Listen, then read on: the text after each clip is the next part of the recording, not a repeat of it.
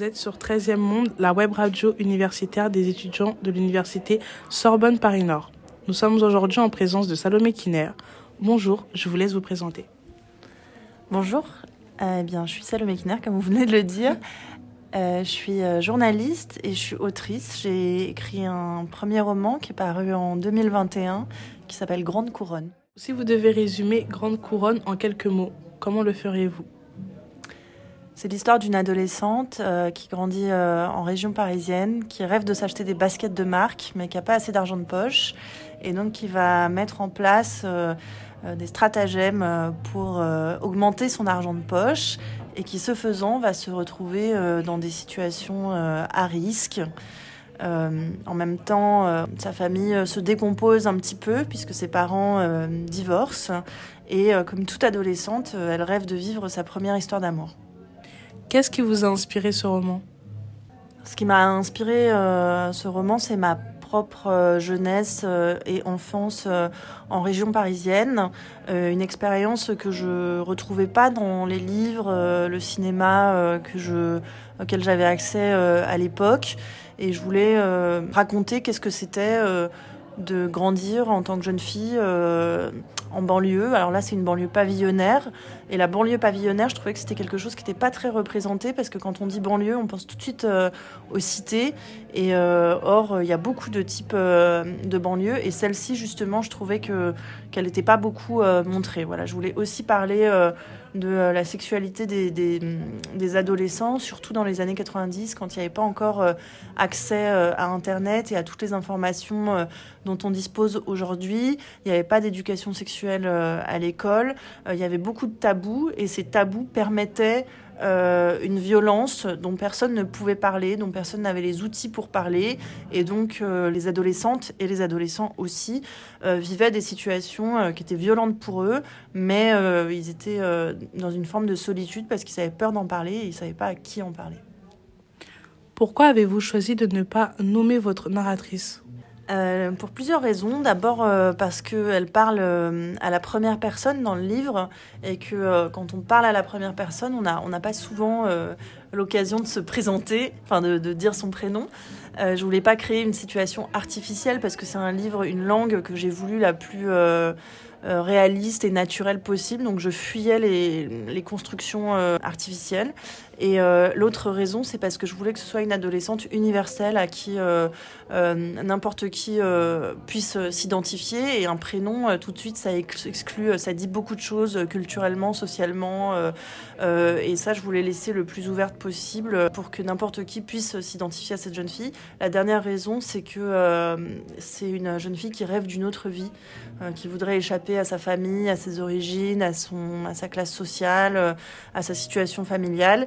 Et, euh, et en général, euh, le premier truc qu'on veut changer quand on est ado, c'est son prénom, parce qu'on a l'impression qu'en ayant un autre prénom, on aura une autre vie. Et, et, en général, on a toutes voulu changer de prénom à un moment donné, en se disant, ah là là, si je m'appelais Stéphanie ou, Séverine, c'est sûr que j'aurais une autre vie. Et, et, voilà, donc je voulais pas l'enfermer dans un prénom parce que c'est une, jeune fille qui, qui rêve d'avoir une autre vie et, en lui donnant un prénom, je l'enfermais euh, dans, plein de choses.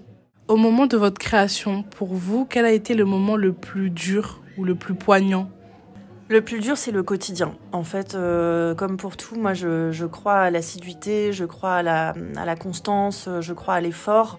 Quand on a un rêve, euh, une ambition, un projet, euh, je pense qu'il faut euh, vraiment s'accrocher et, s'y remettre tous les jours. Alors tous les jours, j'exagère parce qu'il y a des moments où j'écrivais pas pendant six mois, mais c'était toujours dans un coin de ma tête et, je rêvais de raconter cette histoire pour représenter euh, toutes les filles de ma génération, de celle d'avant, de celle d'après, toutes les filles qui avaient une histoire similaire, qui avaient envie d'exister dans un endroit où on n'était pas forcément privilégié pour avoir une histoire, une histoire qui existe dans la fiction, dans les médias.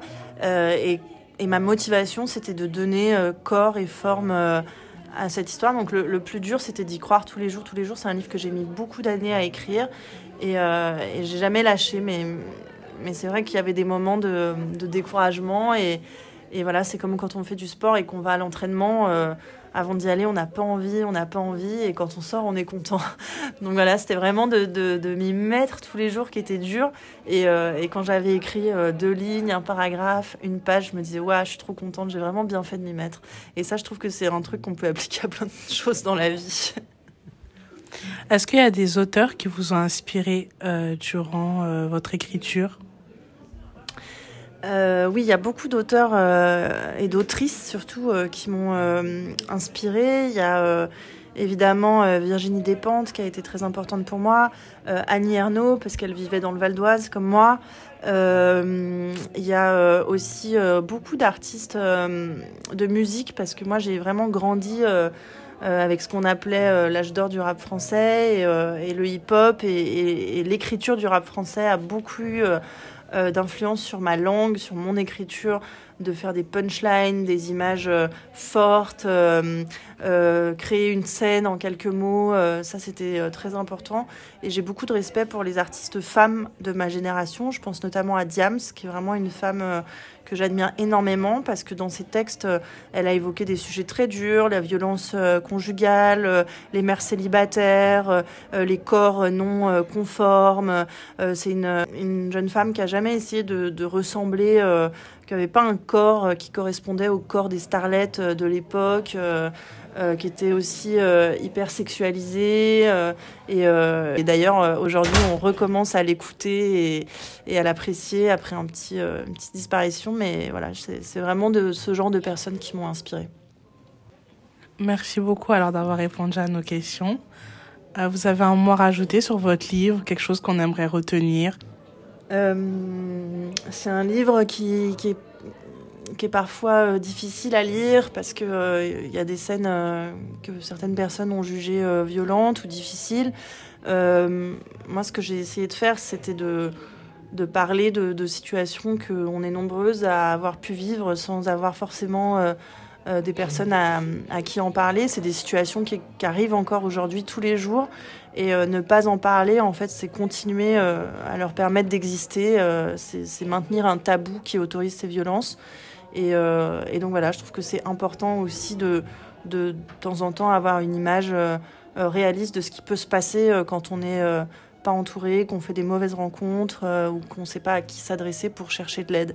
Et le dernier mot, c'est voilà, quiconque vive une situation de violence ou a vécu une situation de violence, de ne pas avoir peur d'en parler parce que c'est la première étape pour sortir du traumatisme.